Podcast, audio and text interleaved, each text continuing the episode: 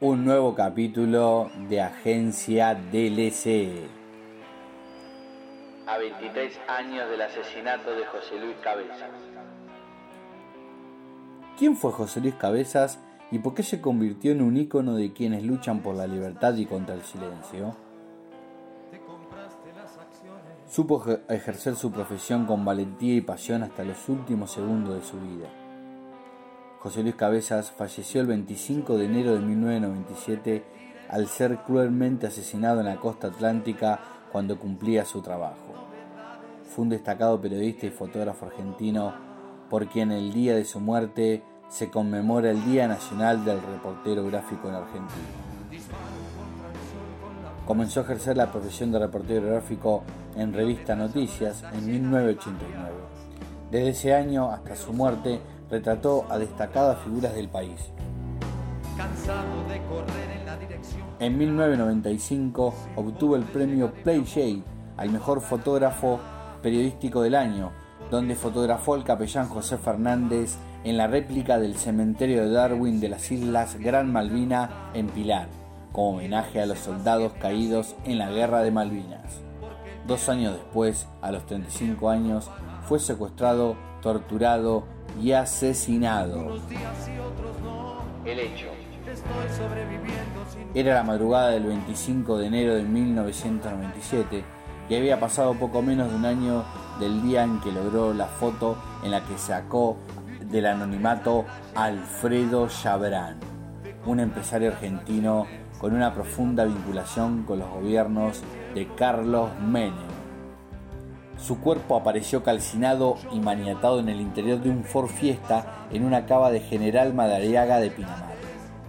Su homicidio se convirtió en el mayor emblema de lucha de la prensa argentina en pos de la libertad de expresión.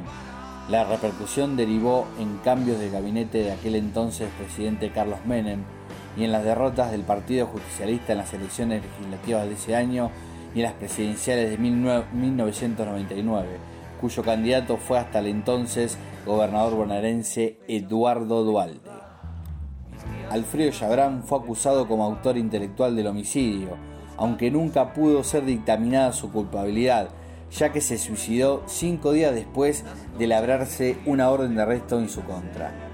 Según los investigadores, Chabrán ordenó que se efectuara el crimen cuando el reportero simulaba ser turista junto a su esposa, le tomó una foto en la playa otros apuntan en que en el móvil del homicidio mira a la policía bonaerense. Habría enviado un mensaje de advertencia de la gestión de Eduardo Dualde, quien entonces era gobernador. Mediante la ley número 24.876, sancionada en septiembre de 1997 y promulgada en octubre de ese mismo año, se estableció el 25 de enero como el Día Nacional del Reportero Gráfico Argentino para rendirle homenaje vamos a escuchar un audio de un oficial que en ese momento joven trabajó en la comisaría de Pinamar y conoció a Cabezas antes del asesinato. Eh, te voy a hacer más o menos un poco sintetizar lo que yo viví eh, en ese momento. Yo fui designado para el operativo Sol a Pinamar. Yo en ese momento tenía la jerarquía de oficial su inspector cuando llego me recibe el comisario Gómez, me manifiesta que por una decisión de él yo no iba a ser el oficial de servicio, sino que iba a ser el oficial ayudante Luna, porque él ya tenía experiencia en, el, en, la zona, conocía la zona y ya tenía varias, eh, varios años de experiencia en lo que era la, temporada. Eh, dos, en mi quinto, mi quinto servicio, yo hacía, cubría cada tres días. Eh, tuve una discusión con un subcomisario en la cual, eh, por un acto, de, un acto de, corrupción de él, eh, tuvimos una discusión. Al otro servicio yo tendría que haber entrado a trabajar, es decir, el, si mal no recuerdo, el 24 de enero, tendría que haber entrado a la 1, 13 horas. Entonces, yo llego a la puerta de la comisaría, discuto de nuevamente con él, y no tomo servicio, me voy. Y me voy a, pasar el día a la casa de un, compañero de trabajo. me quedo a dormir, cenamos, a la noche, a las 5 de la mañana me vienen a, a despertar, un móvil policial, diciéndome que me necesitaban en la comisaría porque eh, había aparecido muerto eh, un periodista. Yo le dije que no me iba a presentar porque yo no me había presentado directamente a trabajar, entonces no cubría la guardia. Me volvieron a volver a buscar a la, más tarde y eh, yo me retiro hacia mi domicilio y paso por la puerta de la comisaría y ya había eh, muchos jefes, oficiales jefes, comisarios generales, se veía todo, y manifestaban de que la comisaría estaba intervenida.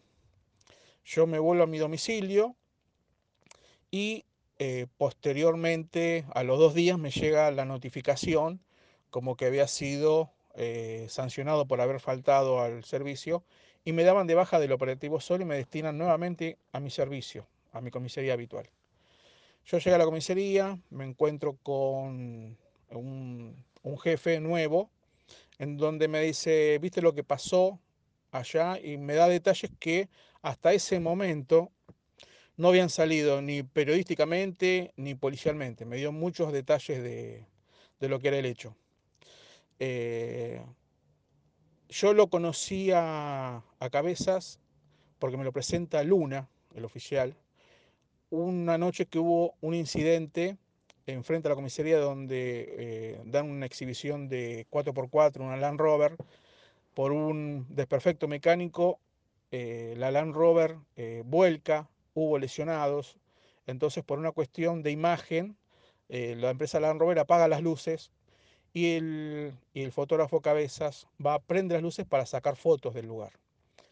hay un intercambio de palabras con los de seguridad, eh, se cruzan a la comisaría y Luna me pide a mí que yo vaya a ver qué había pasado. Bueno, yo me crucé, hice el acta de, procedimiento de lo que había pasado y cuando llego a la comisaría, ahí eh, Luna me lo presenta a cabezas, diciendo él trabaja, es fotógrafo, eh, si hay algún hecho le avisas a él, él te saca fotos.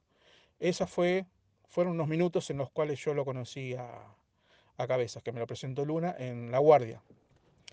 Posteriormente de eso eh, se fueron dando los hechos que fueron de conocimiento público a través, yo me enteraba todo a través de los medios, porque a mí judicialmente nunca me, citaron, porque yo no, trabajé esa noche, el del 24 al 25, yo no trabajé. Eh, eso lo te puedo comentar respecto a lo que yo sé. Eh, la realidad es que después yo me entero por el comentario de este jefe en la comisaría donde yo trabajé, que me comenta lo que él sabía.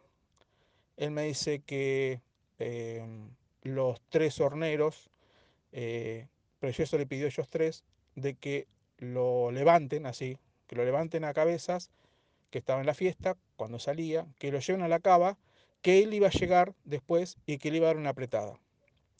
La cuestión que cuando llega Preyeso a la cava, se encuentra con la imagen de cabezas en el piso, con una herida de bala. Eh, en un momento pensó en matar a los tres horneros para que no haya pruebas, pero se acordó de que eh, eh, los familiares de los horneros sabían de que él los llevaba a trabajar a la costa a cometer robos. Entonces desistió. Como todavía estaba organizando, eh, Precioso lo remató cobardemente con un disparo más. Eh, prenden fuego, las esposas eran de Preyeso. Eh, a los primeros días, cuando hacen autopsia, se determinó que había un solo orificio de bala. Y este jefe me dice a mí, no, fueron dos disparos. Entonces digo, no, jefe, fíjese de que en la autopsia dice, no, vas a ver. La, la cuestión de que cuando se hace una segunda autopsia, ahí determinan de que era el segundo disparo. A raíz de estas coincidencias en el relato que me dijo este jefe, eh, le creo en lo que me comentó con los detalles que me dijo de acuerdo a lo que he dicho Preyeso en ese momento, en ese acto tan cobarde. La verdad que eh, fueron meses muy angustiantes para mí, eh, por todo lo que uno había pasado, mucha presión, y lo peor que pudo haber pasado. Es la verdad que cualquier crimen es cobarde, pero más de esa manera, algo tan indefenso y eh, una muerte no tiene, no hay cómo justificarla, menos así. Eh, esa fue una de las cuestiones que también determinaron a que yo después no continúe en policía. Pero la verdad que fue muy duro. Eh, esa fue como lo habían catalogado la maldita policía. jefes corruptos y un sistema perverso, no solamente policial, sino que político. Desafío del verano. Conseguir la foto de Jabran. En 1995 no existía Google, los celulares no cabían en los bolsillos y la idea de que incluyeran una cámara de fotos no había llegado de las compañías que los fabricaban. Para esos días el acceso a una investigación dependía únicamente de cuando se metieran los pies en el lodo. José Luis Cabezas y su compañero Gabriel Michi arrancaron la temporada de verano de 1996 con la consigna clara, buscar a Jabran. La dupla era legendaria en las coberturas veraniegas de la ciudad balnearia que se reunía artistas, políticos, donde los empresarios y hasta entonces desconocidos tenían una casa de negocios. Todos iban a Pinamar en esa temporada de verano. El 14 de febrero del verano de 1996, una fuente le confió a Michi, mañana llega el tío, en referencia al arribo del empresario que estaba por llegar a veranear, recién operado de la vesícula y acompañado por un séquito de custodios. Poco conocido, pero quienes sabían quién era, no se animaban ni siquiera a nombrarlo. La dupla periodística comenzó sus días de guardias para cumplir con el objetivo. La misma fuente también aseguró a Michi que el rutinario hombre solía bajar desde su casa, a escasos metros de unos ingresos al bañario Marbella alrededor de las 16 horas más o menos. Así que eh, hizo una tarde y reposara en una mano, apareció caminando en short con un torso desnudo junto a su esposa. Era el momento ideal para la dupla de ese momento. Era viernes 15, eh, más o menos por la tarde. Cabezas estaba apostado detrás de unos eh, matorrales y Michi junto a él, quien había ido a mirar por el otro lado iba acompañado de su pareja de entonces. Ambos simularon ser turistas que paseaban orillas del mar, pero buscaban ver al hombre de cerca y corroborar si era él. Los únicos eh, fotos que tenían lo mostraban en un montón de gente en un show nocturno de fuegos artificiales, pero no se notaba quién era. Lo cruzaron sentado sobre la reposera. El periodista, conmocionado por el hallazgo, llamó a su amigo de radio, le indicó dónde estaba para certificar que su ojo fotográfico. Sí, es ese tipo, afirmó Cabezas mirando el zoom de su lente de este video no implica ningún cambio sustancial, ningún aporte fundamental a la causa, pero sí tiene un valor periodístico que nosotros creemos que tenemos que compartir con usted, fundamentalmente porque como estamos viendo en este adelanto, hay algunas imágenes de José Luis Cabezas. Luego vamos a verlo en forma completa.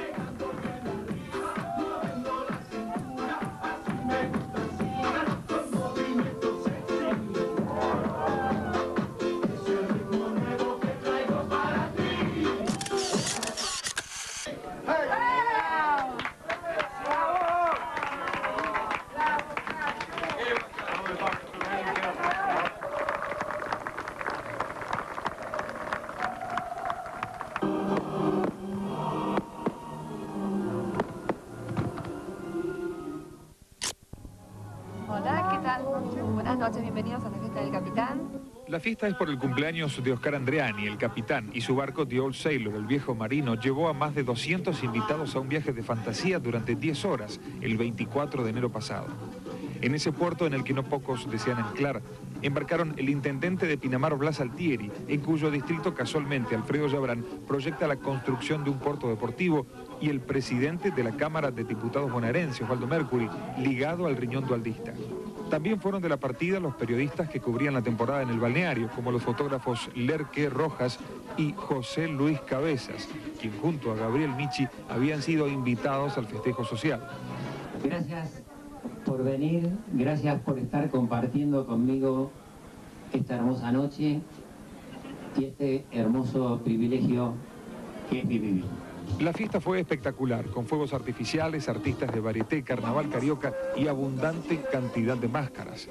Entre los invitados figuraban Ramiro Sanzó y su esposa, Adriana Palacio. Esa noche, sin saberlo, ambos se convertirían en una de las pocas personas que durante la fiesta hablaron con cabezas. Él nos había manifestado en, la última eh, semana que estaban, ellos estaban haciendo algo importante, pero no nos manifestó que, digamos, que durante el video al que tuvo acceso exclusivo Telefe Noticias puede observarse que en varias oportunidades en que los fotógrafos se agrupaban para cubrir algún objetivo, nunca aparece José Luis Cabezas.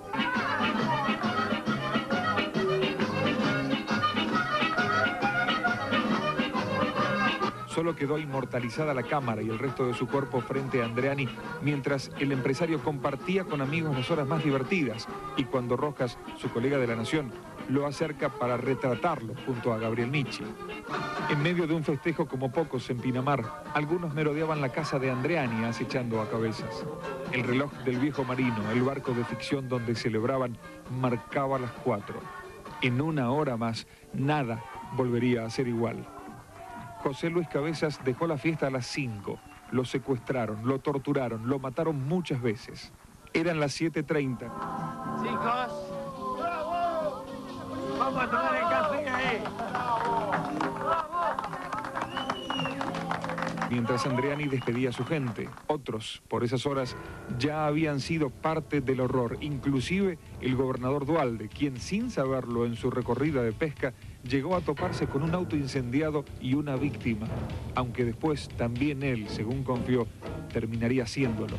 Así comenzaba a ser inolvidable.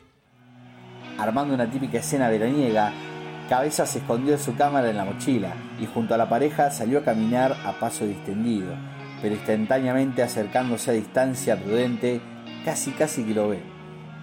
Yarán y su esposa caminaron por un lado contrario, Mientras esperaban su regreso, Cabeza sacó la cámara y simulando fotografiar a la joven, comenzó a disparar su cámara enfocando al empresario. Lograda.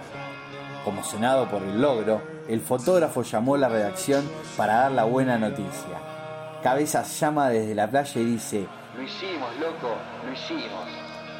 Le digo, ¿qué cagada te mandaste, la Cabezas? ¿Qué es lo que hiciste?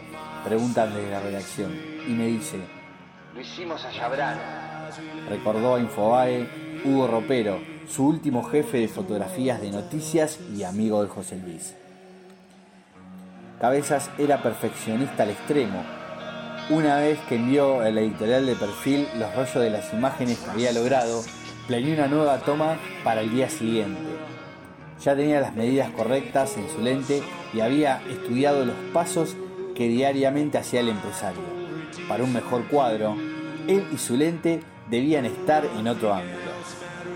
El 16 de febrero, antes de las 4 de la tarde, Cabezas y Cristina Robledo, su mujer, Michi con su pareja y las amigas de ella llegaron a la playa, como cualquier otro grupo de turistas, alquilando una carpa cerca del bañario que frecuentaba Yabrán con sus custodios, que también simulaban sensibles turistas, pero guardaban sus armas en los toallones vamos a recordar un audio de ese momento de la temporada.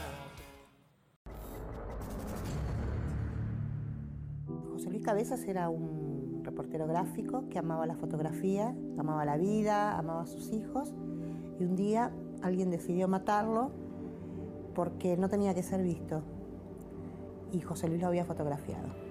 Y lo mató, lo mandó a matar, contrató gente, entre policías y civiles y lo mataron.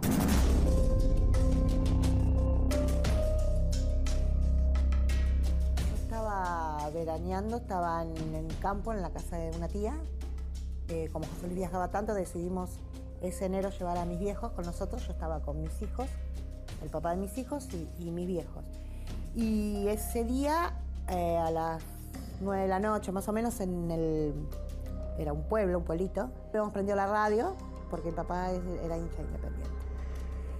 Y en un flash informativo dijeron, se encontró el cadáver de un eh, periodista de la revista Noticia en una cava de madre. Mi mamá lo primero que dijo fue, mi hijo. Yo dije, ay mamá, ¿qué estás diciendo? No, no, Madariaga está cerca, decía mi mamá. ¿Por qué que ver que Madrid esté cerca? No, no, seguro, seguro. Bueno, eso fue un flash informativo. Cuando pasaron todo lo informativo, dijeron que se había encontrado en la cabe de Madariaga el cadáver eh, calcinado de José Luis Cabeza. Eh, tratamos de que todos los que participaron del crimen de José Luis estén presos. No lo conseguimos porque seguramente hay mucha gente que participó eh, y no estuvieron en ese momento, no lo investigaron. Y los que sí pudimos meter presos ahora están todos sueltos. O sea que de los asesinos de cabezas no queda ninguno en la cárcel. No olvidemos de, de los horneros que hacían trabajo por dos pesos, porque matar a cabeza le dieron dos mangos para que maten a cabeza. Lo siguieron. Eh, yo a veces voy por Pinamar, voy por Valeria del Mar. Y después, la zona liberada, que hizo Gómez. Otro, otro policía corrupto. Debe haber algo, algún vuelto que deben. Sí, no olvidemos de dónde vienen esta gente. No olvidemos que en el Preyeso era un policía corrupto. Y no todos los policías son corruptos. Preyeso era corrupto. Así está el caso Cabezas. Un caso, la verdad, que impune, un caso que, no sé si la justicia investigó o no investigó bien, pero los que pudimos decir estos son los presos, y está seguro que ellos mataron a Cabezas. ¿eh? Porque, digo, yo fui a hablar con ellos y yo te aseguro que ellos mataron a Cabezas. todo venía de la mano de un empresario. Y ese empresario que tenía más poder que algunos políticos. Llorán era más, más eh, poderoso que Menem, que en ese momento era el presidente. Al final Llorán le, le, habrá dicho, miren, háganme desaparecer este pibe, no lo quiero este verano acá. Después están los obsecuentes. Los obsecuentes que son los que hacen una vida deplorable para, para el jefe. Chabrán estaba acostumbrado a hacer esas cosas. Mira, este no lo quiero más, sáquenmelo del medio. No sé cómo.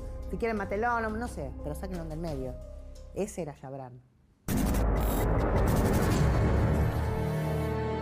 Te dejé pecando una, una pregunta, Gabriel, entre dos perjudicados por la investigación periodística, Yabrán y la policía bonaerense. A mí me parecía que había más razones eh, contra José Luis de la policía bonaerense. Y sin embargo vos me decís, no es solo una foto. No es solo una foto, de hecho. Bueno, yo trabajé también en la investigación de Maldita Policía, la famosa tapa de la revista donde José Luis sacó la foto de Pedro Cloxic este, y que ilustraba la, tapa justamente de la revista. Eh, digamos, se pensó en algún momento en una venganza de la bonaerense, pero no tendría lógica que sea contra José Luis Cabezas porque él hizo una foto que habían hecho muchos fotógrafos de Cloxic. Le puso el rostro, eh, o sea, lo lógico ahí hubiese sido atacar al periodista que escribió, que era Carlos Dutil, en todo caso, el que escribió la nota, un gran periodista lamentablemente fallecido. Con Chabrán lo que quedó en claro es que no solamente era la foto, sino que nuestras investigaciones, por ejemplo, le cerraron la posibilidad de crear un puerto deportivo en Pinamar que era un lavado, una entrada al lavado de dinero. O sea, yates que iban a, estacionarse, por decir, a amarrar en, en, Pinamar, y vos decís que iba a haber, eh, que se frustró un negocio de narcotráfico ahí. Que podía ser narcotráfico, lavado de dinero o lo que se te ocurra, ¿no? Y eso se frustró a partir de nuestras investigaciones, incluso la que sale con la foto De, de José Luis. Por otro lado, esta búsqueda que nosotros hicimos el último verano, hasta último momento antes del crimen, ya le estaba molestando nuevamente y este, confabularon justamente para poder quitarnos del camino.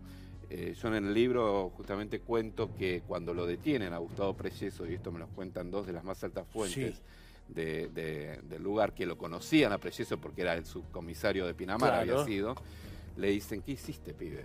Y él le dice, este, se nos fue la mano, cosa que no es cierta, estuvo planificado para un crimen. ¿Y qué pasaba si lo encontraban con Michi?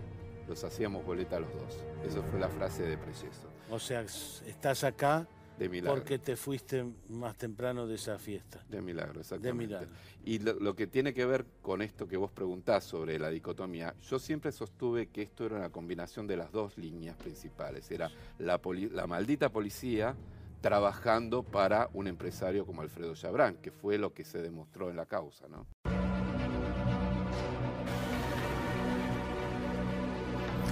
Todavía tenemos muchas preguntas para hacernos sobre el caso Cabezas. La hermana del fotógrafo, Gladys. Él no quería ir a Pinamar. Él en enero del 97 no quería ir a Pinamar. Él pidió a un compañero que le cambie eh, la rutina porque él no quería ir a Pinamar. Porque había tenido amenazas, porque no le gustaba, porque olía algo feo y no quería ir a Pinamar. José Luis nunca me habló nada de esto. Nosotros todo esto nos enteramos después que se murió. La verdad que no. Eh, sí, tuvo él amenaza telefónica, no estaba, la llamaban a mi cuñada y le decían, tu marido va a hacer boleta, bueno, esas cosas. Pero José Luis no tenía ni idea de quién venían. Yabran era muy poderoso. Yabran era muy poderoso, sabía muchas cosas. Muchas cosas. ¿Por qué se, se mata Yabran? Porque le soltaron la mano. La gente me pregunta, ¿vos crees que Yabran sí? Sí, porque le soltaron la mano. Y eso es lo que pasa en las mafias. Cuando le sueltan las manos se tienen que matar, no tiene otra. Y eso es lo que hicieron con Yabran. Y eso es lo que hizo Yabran, se mató. Le soltaron las manos. Le habrán dicho, mira, o te matás vos o matamos a alguien. ¿Qué es lo que pasó con el presidente Menem? Digo, ahora se sabe, pero todo el mundo sabía que era un vuelto. O se mataba a él o le mataban al hijo y le mataron al hijo. Mirá, y nosotros lo sabemos porque la mujer de Menem, cuando murió mi hermano, a los tres meses llamó a mi mamá por teléfono a la casa y le dijo, a mi hijo, mi hijo no fue un accidente, a mi hijo lo mataron por un vuelto de mi marido. Yo sigo adelante con la lucha por, por la gente que queda, para que no pase nunca más. Ojalá puedan meter de nuevo y que los asesinos de mi hermano tengan que estar presos. Porque la gente comete delitos tiene que cumplir el delito en la cárcel, no en su casa. Y deben cumplir la sentencia en la cárcel. No tienen que tener ningún beneficio extra. Porque si no, vos, y yo somos iguales a ellos. En el caso de, Cabezas, eh, yo creo que hubo muchos más implicados. Hubo mucha más gente, hubo mucha más gente en la cava y hubo mucha más gente en el operativo del año en que se estuvo buscando Cabezas. Da la casualidad que para cuando murió Nisman se habían encontrado dos nombres, Archubi y Ecker, que, estaba, que habían participado del crimen de Nisman. Y participaron del crimen de Cabezas también lo saben, los, que los tienen que saber lo saben, que estas dos personas que participaron en el crimen de cabeza también participaron en la muerte de Nico.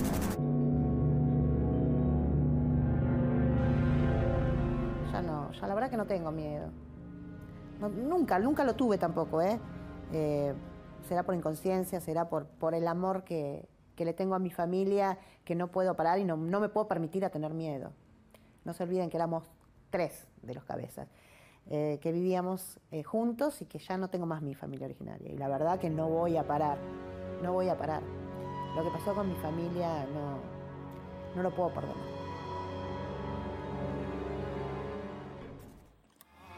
Otra vez Yabran y su esposa salieron a caminar y hicieron el mismo trayecto.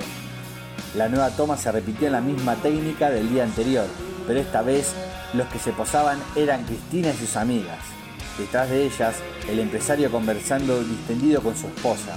El obturador de la cámara de cabezas parpadeó varias veces. El fotógrafo estaba seguro de que había mejorado el ángulo de enfoque y sabía que había logrado una hazaña periodística. La película con las fotos mostraba el cuerpo entero y de frente a Alfredo Chabrán. Fueron enviadas automáticamente en encomienda en lo que sería el doble y avisando que el remitente era Freddy Ocaman. Juego de palabras que inventó cabezas para simular a Alfredo Chabrán, titular del correo privado. Obviamente, no podía decir quién era realmente, pero Freddy Ocaman se volvió el hombre más famoso de Argentina. Alfredo Chabrán era la tapa de edición del 3 de marzo de 1996 de la revista Noticias. ¡Boom! era la tanda de fotos que se publicaron, hay dos claves. La foto del interior de la nota y la de la portada. la segunda, Sharan parece mirar de frente de la cámara. Parecía actualmente actuado, pero no. Fue la gran fotografía de José Luis Cabezas. ¿Se habrá dado cuenta que en ese momento lo estaban fotografiando pero no supo quién hasta al verse en la publicación. Tras esa revelación, Cabezas vivió momentos que no supo leer con anticipación a lo que se vendría. Una serie de llamados y atentados que consideró menores, según les contó a las personas de confianza. La siguiente temporada de verano, Cabezas inició el 15 de diciembre de 1996 y Michi llegó cinco días después Pero esos días José Luis le contó a su amigo, por cierto tono de duda, sobre una conversación extraña y escalofriante. Che, ¿sabes que una frecuente nuestra me dijo que la gente de Sabrán había estado tratando de averiguar mi dirección de Buenos Aires? ¿Y otra cosa? ¿Sabés lo que me dijo Gómez, el comisario de Pinamar? Preocupado. Qué linda es tu gorda, realmente, refiriéndose a mi hija Candela, contó cabezas a Daniel Michi, respondiéndole el hecho de que la beba era preciosa. Sí, pero el tipo no me conoce, volvió a responder el fotógrafo. Días antes de su crimen, Cabezas descubrió que una de las ruedas del auto en la cual se movía estaba pinchada. Pero cuando la llevó, el hombre que la arregló dijo que la habían cortado intencionalmente. Hicimos guardias y seguimos sin saber que todos los nuestros movimientos estaban siendo vigilados, recordó Nietzsche. Cada vez que nos acercábamos a Yabrán, explotaban los teléfonos de los custodias comunicándose con la policía de Pinamar y la policía de Gustavo Preyeso, el asesino de José Luis. Habían dado la orden de quitarnos del camino y nosotros no lo sabíamos, recordó el periodista. Más tarde supo que el crimen de cabezas comenzó a planearse un año antes. Vamos a recordar el velorio de José Luis Cabezas. Lo, lo hemos recibido con dolor por la víctima, en mi caso también a título personal por mi, vinculación con eh, noticias eh, y con mucha preocupación por lo que significa. Yo creo que eh, a mí no me gusta hacer hipótesis ligeras, pero en un caso como este me parece que es plenamente justificable sostener que la principal hipótesis es que el crimen tiene que ver con la actividad de Cabezas, tiene que ver con el periodismo investigativo, con cosas en las cuales él ha estado eh, investigando. ¿Cuáles son las posibilidades que existen desde el Congreso de poder eh, colaborar para el esclarecimiento de este tipo de hechos? Por supuesto, no sustituir al juez, que es el responsable de llevar adelante la investigación, tampoco a la policía, que es la auxiliar judicial de acuerdo a nuestra institucionalidad pero sí darle el sustento institucional, como decía el doctor Terraño, en el sentido de mostrar la preocupación de la sociedad argentina para ir en serio y no como una frase hecha hasta las últimas consecuencias. En ese sentido, creo que un camino que puede ser recorrido es el de invitar a funcionarios responsables, digo el doctor Corach como ministro de Interior o el jefe de la policía de la provincia de Buenos Aires o incluso el de la Policía Federal, para que se acerquen a esta comisión demostrando la preocupación del Congreso de la Nación, donde se reside la soberanía popular, que lleven adelante y si hace falta qué cosas son necesarias para ser provistas a los organismos responsables de esta investigación sea efectiva. He venido a expresar mi pesar a la familia de cabezas y a los compañeros periodistas que hoy sufren el dolor de haber perdido un compañero, un amigo y un eficiente colaborador. Me siento conmovido, como se sentirán todos ustedes, por un hecho tan aberrante que esperamos sea esclarecido lo antes posible. Repudio el hecho con todas mis fuerzas y comprometo todo lo que yo pueda hacer para resolver este tema. ¿Usted es el último? ¿Cree que este crimen tiene móviles políticos? Yo no descarto ninguna posibilidad porque hasta ahora se estaban trabajando con distintas hipótesis. Yo creo que hay que tomarlas todas y como dije, todo aquel que pueda aportar un dato que pueda ser relevante para la investigación no tiene que ocultarse nada y hay que poner un gran esfuerzo. Esto es un hecho muy fuerte este, por la forma en que ha sido cometido, eh, agravia a todos los argentinos. Entonces tenemos que hacer un gran esfuerzo para que esto se esclarezca. Cabeza fue llevado a la cava de General Madariaga. Allí, en medio de una fosa, cavado 15 días antes, quedó el auto, el cual bajaron a golpes, lo obligaron a arrodillarse delante del asesino mientras tenía la cabeza gacha y estaba esposado. Y quienes pensaron en sus hijos, la beba Candela de 5 meses, en Juan y Agustina, había decorado su cámara de fotos con sticker de caricaturas. Gustavo Preyeso le dio dos disparos en la cabeza a sangre fría y a corta distancia. Cabezas cayó desplomado.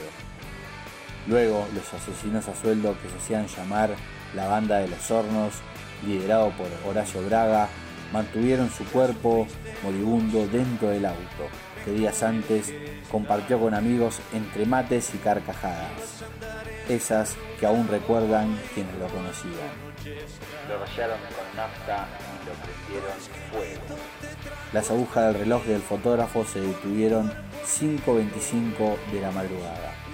A las 7.30 de la mañana, el cuerpo de José Luis Cabezas había sido encontrado calcinado por un capataz de estancia vecina, alertando por el espeso. Era la mañana del 25 de enero de 1997 y Gabriel Michi comenzaba a preocuparse porque su compañero y amigo no había llegado para seguir con los laborales del día siguiente. Llamó a la casa de cabezas y atendió a la suegra de José, quien dijo que no estaba allí desde la noche anterior, cuando él mismo pasó a buscarlas para ir juntos a la fiesta de Andrea. Ahí empecé a preocuparme y me dije, ¿qué pasó? recordó Michi, en una de las tantas entrevistas que brindó en esos años. Atrás de la comisaría estaba Gómez. Voy a la casa de Gómez y le pregunto, ¿no sabes nada de José Luis? De la fiesta de Andriani no lo veo. Gómez, el mismo que liberó la zona para los horneros, le preguntó en qué auto se movían y dijo que había aparecido un auto similar quemado a kilómetros de la ruta y que en el interior había un cuerpo que podía ser un hombre. Vi ese cuadro espeluznante, había un cuerpo que no se podía identificar, relató Michi, quien cumplía años un día después. Fue el manejo de llaves de la oficina de Pinamar la que corroboró la identidad. Al verla, Michi supo que era el auto de que ambos se desplazaban y en que en ella la persona que se encontraba era su amigo. Viene un audio de la hermana de José Luis Cabezas. Vamos a recordarlo. Adelante, tomen asiento, por favor. Que siguen bajo juramento de decir verdad. Aparentemente se sostiene, o se sostiene que aparentemente habría una discrepancia entre dos manifestaciones efectuadas por ustedes en el curso de las declaraciones testimoniales que acaban de prestar. Uno de ustedes sostiene que las llamadas telefónicas amenazantes comenzaron en marzo de 1996. Usted. Y usted, señora, sostiene que esas llamadas comenzaron en diciembre de 1995. ¿Tengo que contestar? Sí, señora. Yo me entero de las llamadas eh, en enero más o menos y me dijo del 96 y me dice José Luis que no son las primeras que las había escuchado él nada más. Gabriel, no sé. Yo en este tema, digamos, en realidad yo lo que la referencia que hice es que era lo que había escuchado, no tengo constancia de que haya... ¿De quién lo escuchó? En ese momento no, no, no recuerdo si fue José Luis mismo el que me comentó. Que conste en acta la manifestación del testigo Michi. Am- ambas manifestaciones, vamos Bueno, a dejar. perfecto, muy bien. Para fines de dejar aclarado. ¿Está aclarada, está cumplido los fines del careo en torno a esto? Sí, señor. La otra contradicción, o que aparenta ser una contradicción, se refiere al lugar donde se cambió el neumático del automotor que utilizaban ustedes. Pareciera que usted sostiene que ese cambio de neumáticos dañados se efectuó en las cercanías del balneario da- eh, Bacota, fuera del estacionamiento. Y, la señora no es tan precisa acerca del lugar en donde se efectuó ese cambio. Se pudo haber interpretado que se hizo en ese lugar o en, en el balneario Cocodrilo. ¿Pueden Yo me, rectificar yo me enteré o en el, aclarar? Perdón, yo me enteré en el balneario Cocodrilos cuando José Luis va a tomar mate y me dice espero que me cambien las gomas. Pude haber interpretado como que se la estaban cambiando en cocodrilos. En realidad él va a tomar mates a cocodrilos conmigo y sus hijos mientras espera que le cambien o le arreglen la goma. No sé si era exactamente ahí que se la estaban cambiando. Usted no sabe en qué lugar le cambiaron los neumáticos. Interpreté que era ahí, pero puedo estar equivocada. Eh, ¿Y usted, doctor? Yo este, recuerdo lo que dijo José Luis, que cuando salió del balneario Bacota, él se encontró con la goma pinchada, que fue él el que lo cambió, le pidió en realidad auxilio a una persona que él dijo, bueno, esto que fue un paraguayo, le dio unos pesos para que lo ayude, que al final terminó cambiándola él. Mi interpretación es que quizás estamos hablando de dos hechos distintos, que es cuando José Luis Cabezas va a retirar la goma, que fue un día que yo me quedé, y lo expliqué también, haciendo desgrabaciones, por ahí ese mismo día fue el que habla Cristina, digamos, no, no, o sea, estamos, me parece hablando de dos hechos distintos, el momento donde aparece la goma pinchada y el momento donde se repara la goma que fue un día después. Creo que no hay ninguna posibilidad de duda en esto, señor presidente, porque en ambos casos se hizo referencia al partido famoso de fútbol al cual iría el gobernador Dualde. Así que... En uno de los casos en el que se refiere el señor Michel, en el de la señora, ella dice que el, el esposo concurrió al balneario a tomar mate con ella y con los hijos, me parece. No habló de un partido de fútbol, la señora. ¿Podemos preguntárselo? Sí. Yo hice un comentario cuando después José Luis me hace ese comentario de que había recibido, no sé si un radio o un llamado, diciendo que tenían que ir a un lugar porque iba a estar el gobernador y no encontraron. Pero yo todo esto lo hablo por boca de, de, José Luis y hace. Sí, sí, estoy de acuerdo. Lo que no sé si es el mismo día. Ah. No, no, no, sé decir si es el mismo día. Eh, ¿Puedo...? A ver. Lo que yo interpreto es que esto fue un día después de que aparece la goma. O sea, el día que José Luis va a retirar la goma pinchada. Eh, yo preferiría que el testigo no haga interpretaciones, sino que responda simplemente al, la pregunta del tribunal y si no puede aclarar más nada, que de constancia de las manifestaciones de ambos. Se ratifican de lo que dijo cada uno de ustedes. Yo en realidad no puedo dar testimonio de fechas, yo hablo sobre cosas que fueron pasando y que José Luis me fue contando. No sé si fue el mismo día, la pinchadura con el tajo, con el... Estoy tratando de recordar, pero no, no le puedo aclarar nada más. Para mí es suficiente, señor presidente. Dejamos constancia de las manifestaciones de ambos testigos. ¿Pueden retirarse los dos testigos? Sí, señor presidente. Pueden retirarse del tribunal. Gracias. Gracias, señor. El 2 de febrero del 2000, el juicio oral y público, donde los cuatro integrantes de la banda Los Horneros fueron condenados a prisión perpetua. Horacio Braga, José Auge, Sergio González y Héctor Renata, al igual que Gregorio Ríos, jefe de seguridad del Alfredo Chabrán, y los policías Sergio Camarata, Aníbal Luna y Gustavo Preyeso. Preyeso, autor del material del crimen de cabezas, fue condenado a cadena perpetua, pero el 23 de septiembre del 2010, en un fallo que le otorgó el beneficio de prisión domiciliaria y dos meses después, juró como abogado en Quilmes, carrera que estudió durante su estadía en la prisión. El pasado 9 se matriculó como abogado en la ciudad de Buenos Aires pese a que se había dicho que quitarían la matrícula porque no cumplió su condena, que vence el año 2022. Vamos al juicio de los asesinos de cabeza. Renata fue condenado y murió en 2001. Camarata, policía de Pinamar, fue condenado a prisión perpetua, pero murió el 3 de abril del 2015 tras una larga enfermedad. Aníbal Luna, policía de Pinamar, fue condenado a prisión perpetua, pero recuperó la libertad en noviembre del 2017. Gregorio Ríos fue condenado como investigador del crimen y se rechazó la escarcelación en diciembre del 2006. Su condena perpetua cambió a 27 años en el último periodo de su prisión domiciliaria. José Luis Auge fue liberado en el año 2004. Sergio González fue condenado a prisión perpetua, pero quedó en libertad en febrero del 2016 por reducción de pena a 20 años. Horacio Anselmo Braga fue condenado a 18 años de prisión, sin embargo recuperó la libertad el 25 de enero del 2007 por el beneficio con el 2 por 1. Además obtuvo resultados favorables en los informes psiquiátricos, mostró buena conducta y pagó una fianza de 20 mil pesos. Alberto Gómez, el comisario de Pinamar, fue condenado por haber liberado la zona del crimen mientras ocurría. Se revocó la libertad condicional de Auge, González y Braga, por haber violado sus términos al no encontrarse estos en su domicilio informados.